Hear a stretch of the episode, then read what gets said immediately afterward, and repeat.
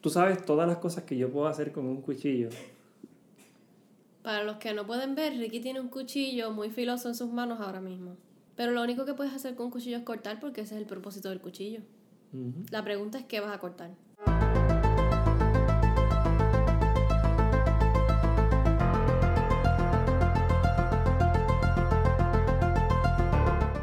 Bienvenidos a la Biblia Pop. Mi nombre es Ricardo Mi nombre es Xiomara. y estamos muy contentos de poder estar en nuestro tercer episodio de, la, de este podcast.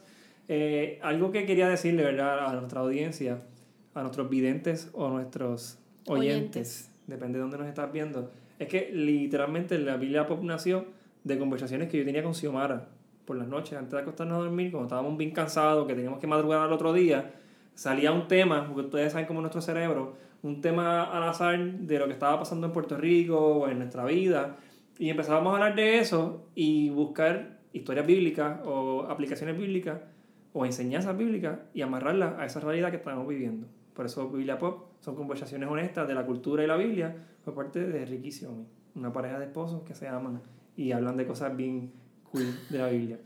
Pues miren, en una de las conversaciones que tuvimos esta semana, que estaba bien interesante, tenía que ver con, con, con orejas picadas, con sangre, con gente defendiéndose lo que ellos creían que había que defender, etcétera, etcétera. Y aparte, aparte de eso, también en el último podcast hablamos del arte y empezamos a hablar de, de Van Gogh, de cuando estuvimos en el museo, que si los pinturas, que si una película que Xiomara vio, que estuvo súper buena, Se llama At Heaven's Gate. que está súper nice, de, La de- película de Van Gogh. que sale Green Goblin del protagonista. Norman Osborn es Green Goblin. No, pero se llama, este, No William, él se llama William Dafoe. A ese mismo. Tremendo actor. Nada, y el punto fue que estábamos hablando y empezamos a unir muchas cosas. Decimos, wow, mira la historia de, de Vincent. Y eso fue creciendo, obviamente. Sabemos que él se cortó la oreja por un papelón que tuvo ahí con, con unas amistades en una barra.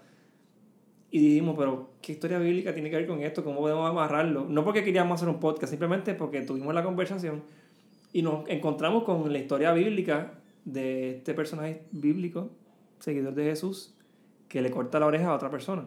Así que vamos a ir directamente al texto, vamos a leerlo, ¿verdad? Para que tengamos un poquito de contexto. Luego hablamos de lo que está sucediendo alrededor y vamos con, con la aplicación o lo que Xiomara y yo quizá entendemos. ¿Te parece? Dale. Vamos a darle. Quiero leerles primero eh, Lucas, capítulo 22, que ahí es donde tenemos eh, la historia de, de este seguidor de Jesús que utilizó un objeto filoso para cortarle la oreja a otra persona. Y queremos saber que, cuáles fueron sus intenciones y qué quería lograr con eso. Y me parece muy interesante que eh, Lucas, eh, él narra la historia con quizás más detalles que los que otros evangelistas lo hacían, porque Lucas era un médico y quizás él siempre iba a buscar la manera de poder darle más detalle, especialmente si tiene que ver con algo del cuerpo físico humano, alguna sanidad, al- algo que, algún milagro que Jesús hizo en el cuerpo de alguien, él trata de ser bien gráfico, porque su audiencia, que son griegos y gentiles, pues quizás puedan tener un poquito más de, información. El evangelista que muchos dicen el que hizo la asignación, porque Lucas tiene muchos detalles que otros evangelios no tienen. Así que Lucas capítulo 22, eh, en la narración del arresto de Jesús, en la historia de la pasión, eh, sabemos que Judas traicionó a Jesús con un beso.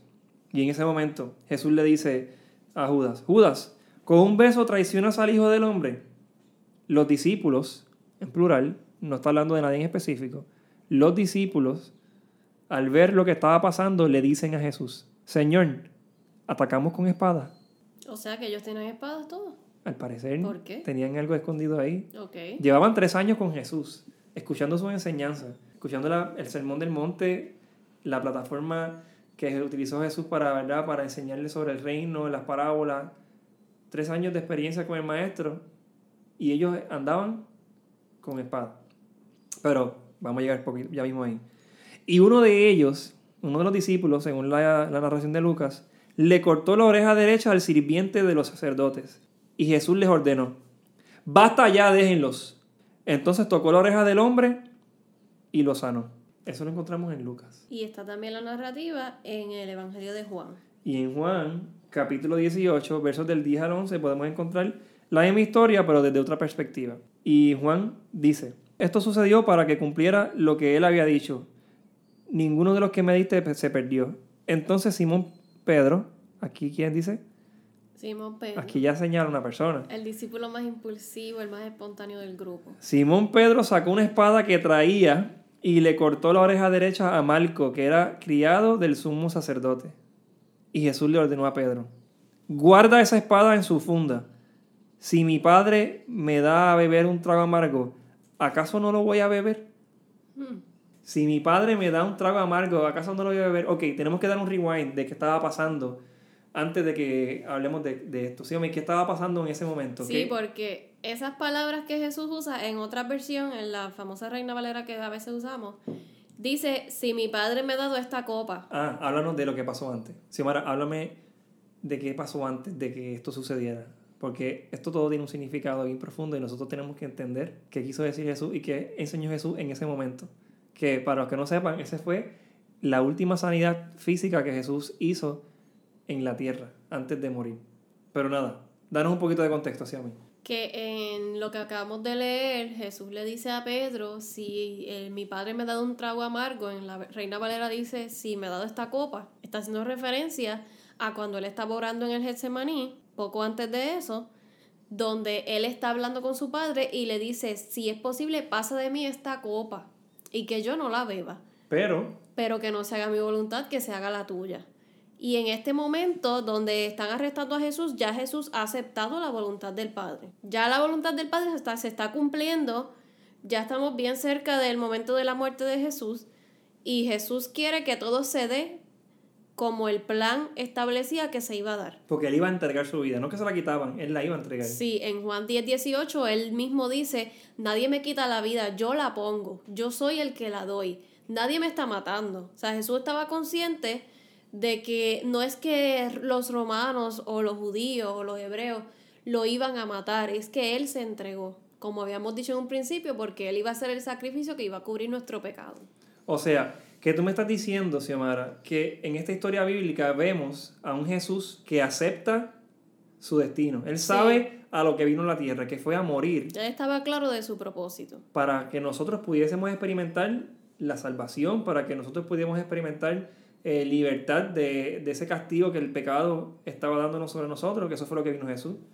Que Jesús pudo haber hecho muchas cosas como era la expectativa de mucha gente en la época, pero Jesús vino precisamente a que a traer el reino de Dios, a sacarnos, a librarnos del pecado. Y mucha gente esperaba que Jesús viniese a, a liberar a, a los, a los judíos del yugo de Roma, de la opresión que estaban viviendo, de las hambrunas que estaban viviendo, de la corrupción, de la mala administración, de un imperio que estaba haciendo desastres con su pueblo. Era un tiempo políticamente y socialmente súper difícil. Y era un pueblo donde los judíos no tenían sus gobernantes, eran gobernantes impuestos. Era una dictadura, Era, básicamente. era el imperio romano, que estuvo Sí. casi un, un reino de casi mil Eran años. oprimidos. Y esta gente, estos judíos, tienen esperanza de que este hombre Jesús, que lleva tres años predicando, que sabemos que es un profeta, que es un rabí, que dice que es el Hijo de Dios, este hombre nos va a libertar.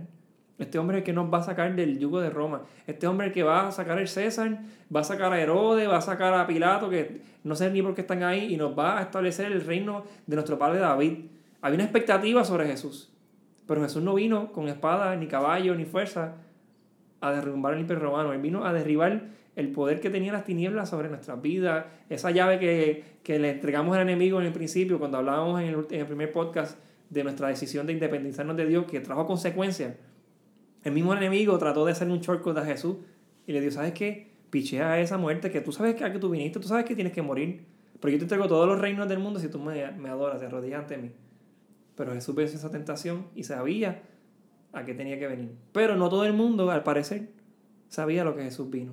O muchos tenían la expectativa de que Jesús fuera el libertador político, de que Jesús trayese un reino como los reinos temporales a los, a los cuales ellos estaban acostumbrados y no habían entendido el concepto del reino de los cielos, el concepto del reino de Dios, que era el reino que Jesús vino a establecer. Y en esa conversación que tuvo con Nicodemo, él decía, pero, ¿sabes? Y Jesús, mira, yo vine por, por amor a la gente. El- los humanos están viviendo un, un castigo fuerte, no de Roma, Del pecado. era del pecado, que trajo como consecuencia la ruptura. Jesús vino a eso, a armonizar eso que nosotros teníamos en el principio, pero que el pecado hizo inviable. Y el plan de Dios era traer a Jesús, sacrificarse a Él mismo, por amor a nosotros, porque no había nada capaz de poder limpiarnos de eso. Era Él, sino Él mismo. Pero sus discípulos que estuvieron tantos años con él, aprendiendo, escuchando, quizás hay cosas que ellos escucharon de Jesús que no están escritos. O sea, hay tantas conversaciones que ellos tuvieron tres años estando con Jesús. Hay mucho más. Hay demasiado. o sea, tú puedes leer los cuatro evangelios en un día, en par de horas. Y eso es lo que sabemos de Jesús, de los evangelios. Ellos estuvieron tres años escuchando eso. Quizás el Sermón del Monte lo escucharon 10, 15 veces. Quizás ellos vieron más milagros de Jesús. Quizás ellos tuvieron tantas experiencias. Y aún así, conociendo cuál era la visión de Jesús en torno a la violencia, en torno a cómo nos defendemos, que le enseñó, le dijo, ama a tus enemigos, sean pacificadores, si te dan una mejilla, da la otra. Pero en el momento de la verdad, que él les había dicho ya, versículos antes, de que este templo se iba a destruir, pero que el tercer día lo iba a reconstruir, que él tenía que morir. O sea, Jesús se lo había dado spoilers de lo que iba a pasar en el camino, pero estos discípulos trajeron espadas a un momento de oración con el maestro, en un momento de intimidad con el maestro, vinieron listos para defender a su maestro, así sea quitándole la vida a otra persona. Xiaomi, pensamos que tenemos autoridad sobre la oposición que amenaza nuestra fe. Así como Pedro, vamos a nuestras batallas o vamos a nuestros momentos religiosos de intimidad, de oración, de culto, pero vamos listos para defender al maestro, así sea con nuestras espadas o con cuchillos.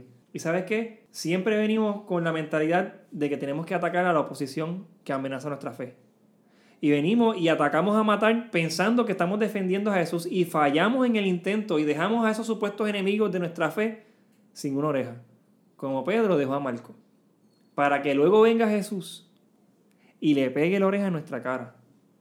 Qué vergüenza. Y nos deja de una sola pieza. ¿Qué clase de persona es Jesús? ¿Quién es este que le cura las heridas a sus enemigos? ¿Quién es este que le pega las orejas a los que vinieron a arrestarlo para matarlo? ¿Quién es este Jesús que aún a sus enemigos los ama, como amó el paralítico, a la mujer prostituta y a todas esas personas leprosas y todas esas personas que llegaron con heridas y dificultades a los pies del maestro, Jesús le pega la oreja a Marco, al siervo del, del sacerdote del templo. Y es que Jesús nunca dejó de predicar. Jesús aquí, aún en su último momento, en su última noche básicamente de ministerio, estaba todavía haciendo una sanidad no intencionada, no alguien fue a buscar la sanidad, no había una necesidad previa, sino que surgió de momento porque uno de sus discípulos, de sus seguidores, de los más cercanos, que era Pedro, que estaba constantemente cerca de él, hablando, haciendo preguntas, tomó la actitud de defender lo indefendible. Lo que no necesitaba defensa.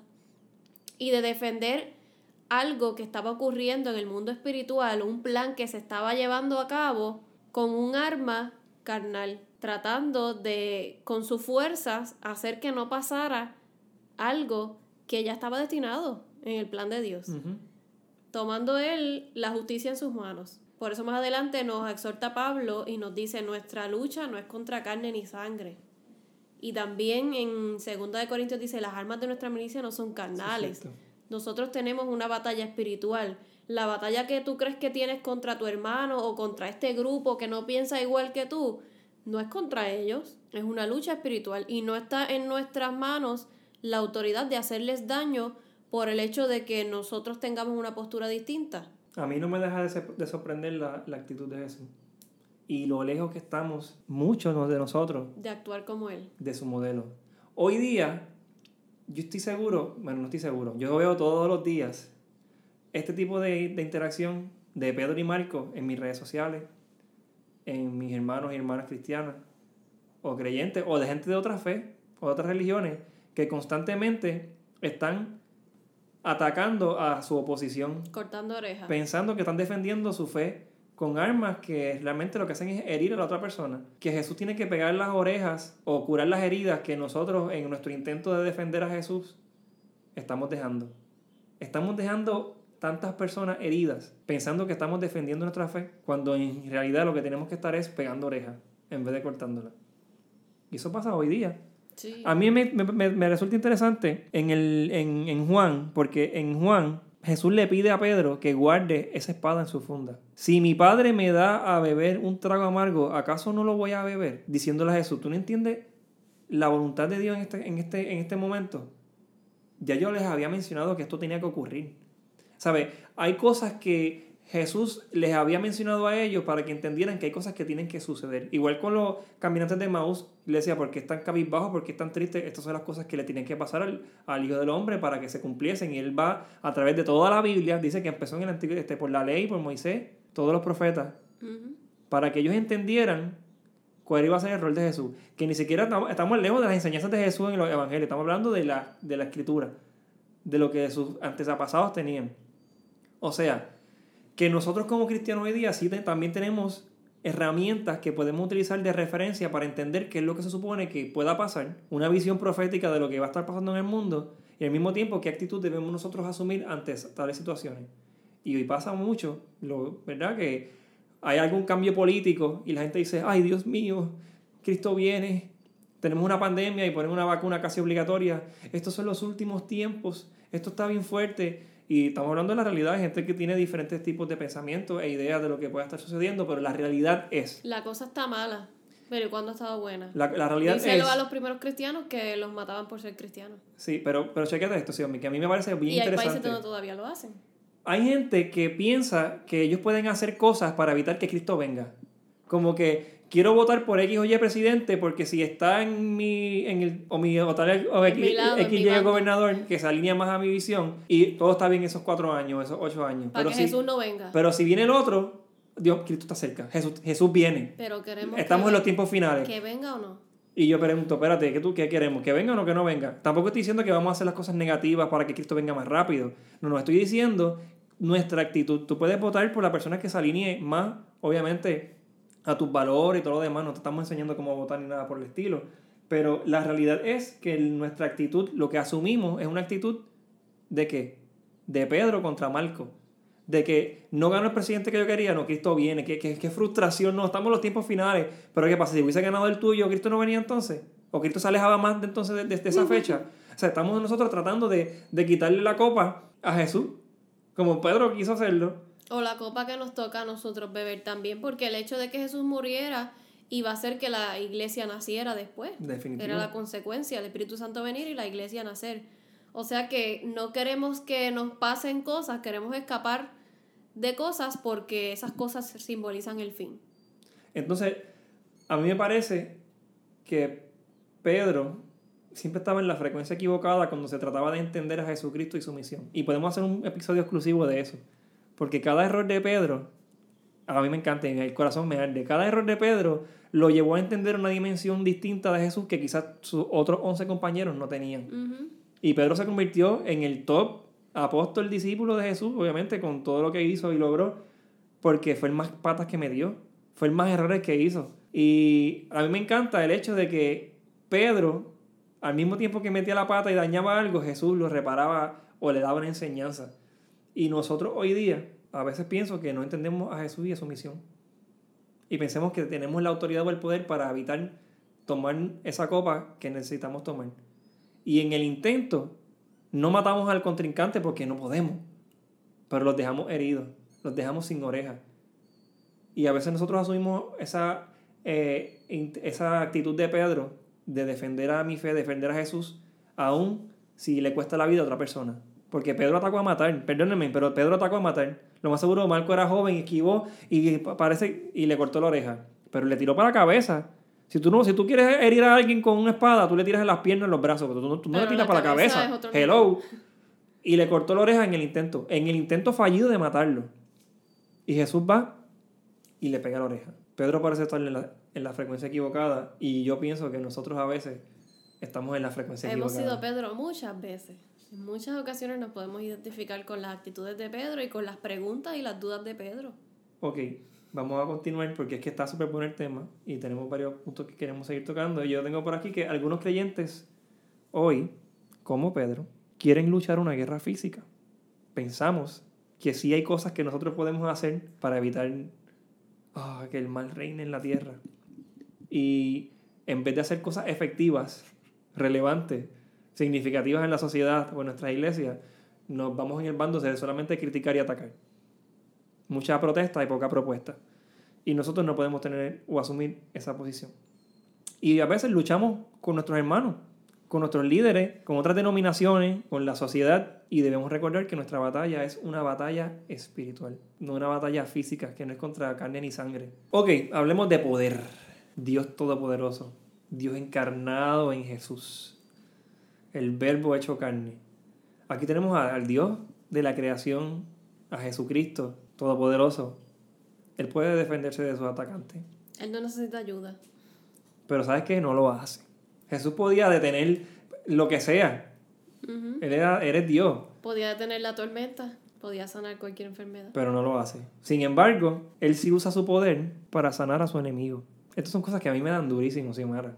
Esto es Jesús, como había dicho antes, predicando hasta el último instante de lo que él mismo le había dicho a los discípulos. Sean mansos y humildes, sean mansos como paloma y astutos como serpiente, pero no utilicen el poder que tienen para aplastar a otros, para herir a otros, para oprimir a otros. Ese es el ejemplo del mundo.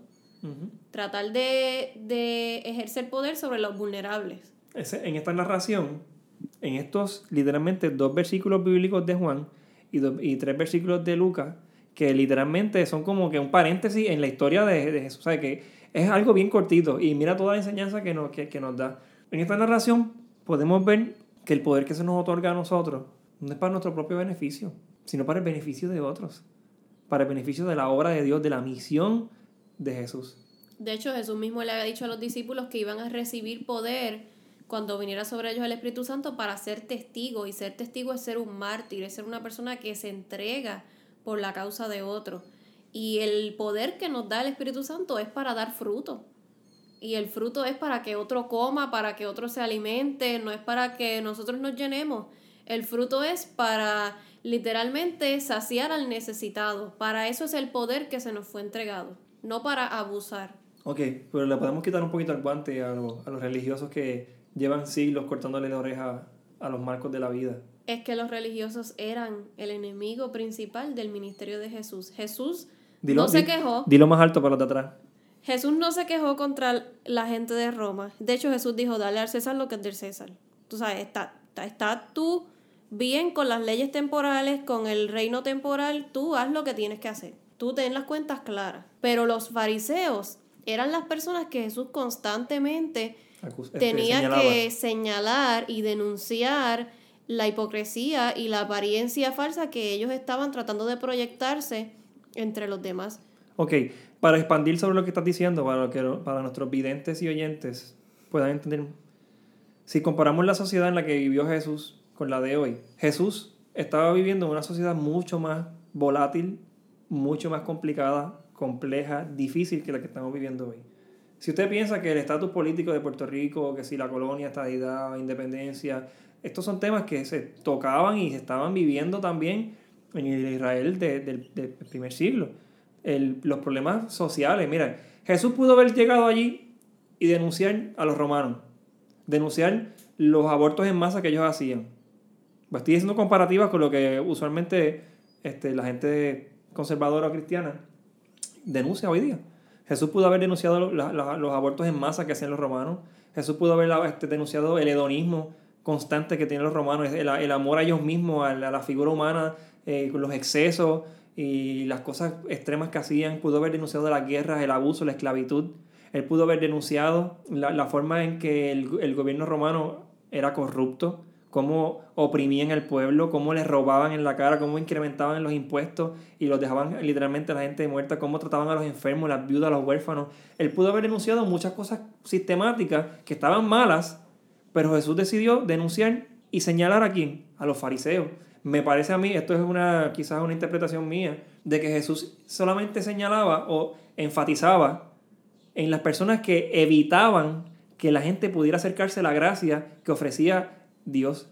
Porque en ese tiempo específico, los representantes de Dios en la tierra o, esa institución que simbolizaba a Dios eran los judíos, los fariseos, los, escribas, los sacerdotes.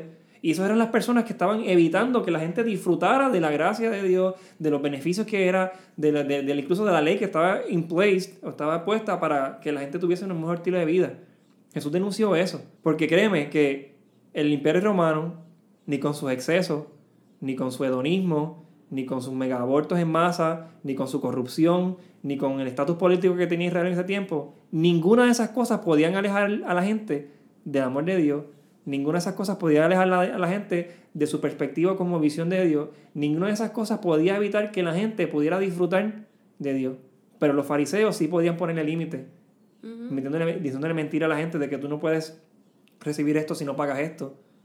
Tú no puedes hacer esto o lo otro si no haces lo otro. La gente dice, no, que Jesús vino a la mesa del templo, ¿verdad? haciendo referencias cuando teníamos que protestar. Jesús vino a la mesa del templo porque estaban mercadeando.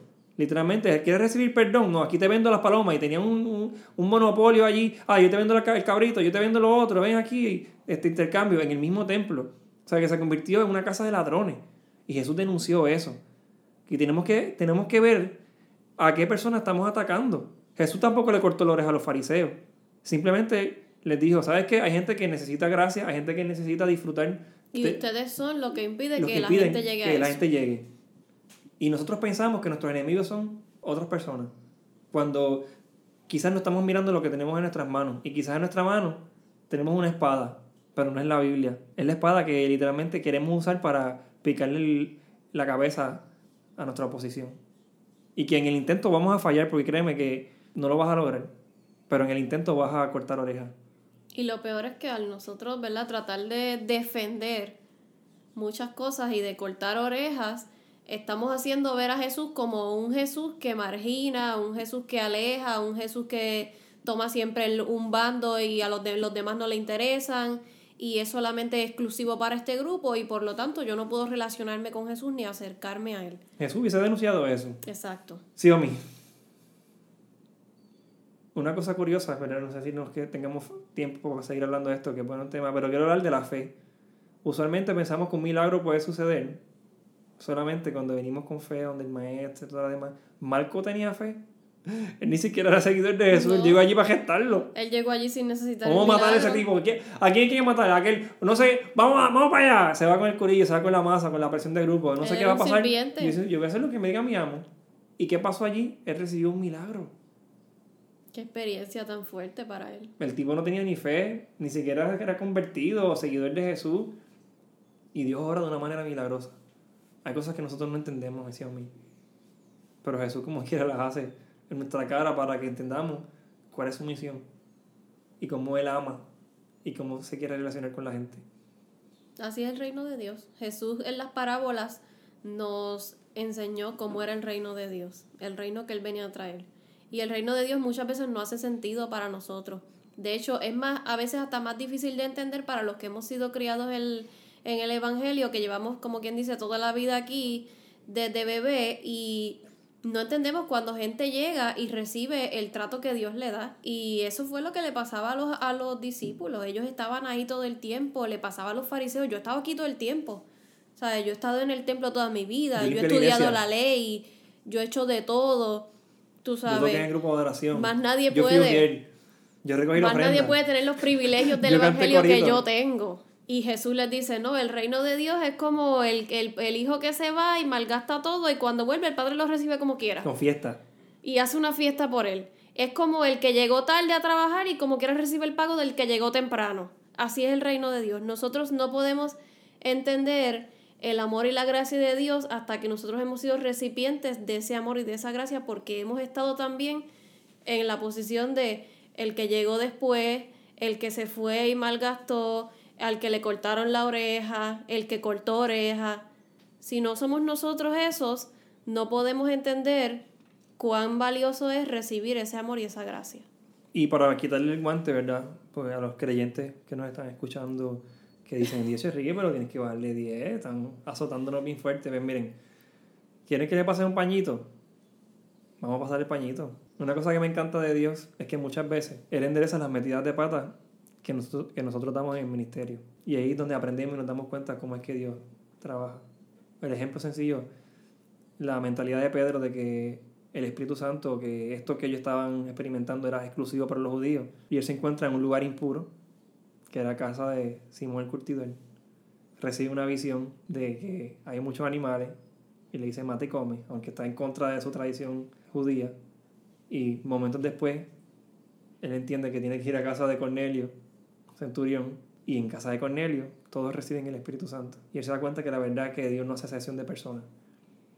A veces nosotros tenemos, no tenemos, a veces nosotros en nuestras metidas de pata o en nuestra percepción errónea, Jesús aprovecha para arreglar esas metidas de pata que hemos hecho en el ministerio y darnos a entender cómo es que él funciona. Que quizás si no hubiésemos metido la, la pata, nuestra visión o nuestra mentalidad no se hubiese expandido y hubiese cubierto esas áreas.